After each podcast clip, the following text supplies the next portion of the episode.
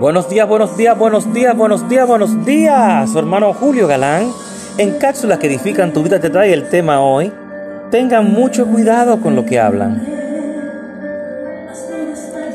Así que le diles, le, le diles. Dice, así que diles de parte mía, dijo Jehová. Juro por mí mismo que haré que se les cumplan sus deseos. Número 14, 28. Ahora les explico.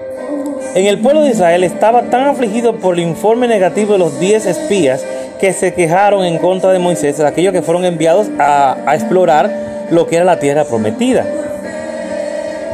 ¿Por qué quisiera nos trajeron aquí? Preguntaron el pueblo, se quejándose. Vamos a morir en el desierto. Nuestros hijos, nuestras esposas van a ser tomados por el botín. Pero ¿qué pasó? Dios les respondió algo muy poderoso y muy aleccionador. Dijo el número 14, haré con ustedes precisamente lo que, le, lo que oí decir. Es decir, lo que declararon lo voy a decir igualmente como ustedes lo declararon. Dijeron que morirían en el desierto, por tanto caerán muertos en el desierto. Dios nos está diciendo lo mismo a nosotros. Haré con ustedes exactamente lo que les oí decir. Dice la palabra que lo que declaramos con nuestra boca creyendo, eso el Señor hará. Hermanos y amigos, esto el Señor lo va a hacer igualito, exactamente como tú lo declaraste. Sea que declares algo maravilloso, bendición, o declares maldición, eso el Señor hará. ¿Por qué? Porque tenemos poder en nuestra boca. Porque recuerden que cuando Jesucristo fue a morir en la cruz del Calvario, ¿eh?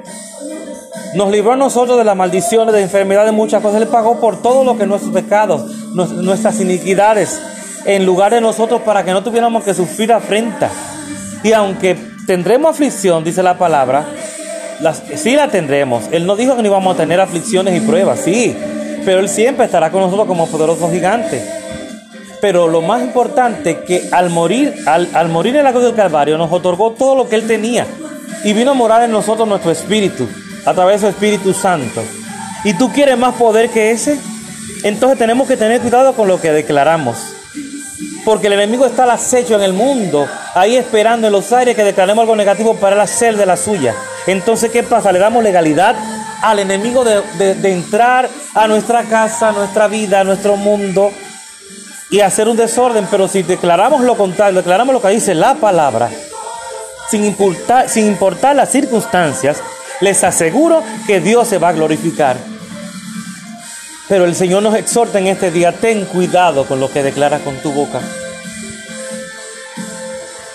Sobre ti mismo y sobre tu familia, sobre tu trabajo, sobre tu universidad, que aún estás en ella.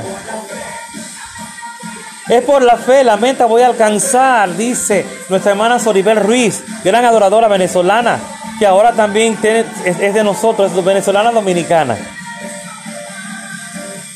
Es por la fe que la meta voy a alcanzar, que caminaré sobre el mar. Es por la fe, hermanos. Pero debemos declarar esa fe y poner en alto esa fe. Que no salga na nada negativo de nuestra boca. No importa lo que estemos pasando. Declara la palabra en bendición, no en maldición. Así que Dios te bendiga, Dios te guarde, tu hermano Julio Galán, en cápsulas que edifican tu vida.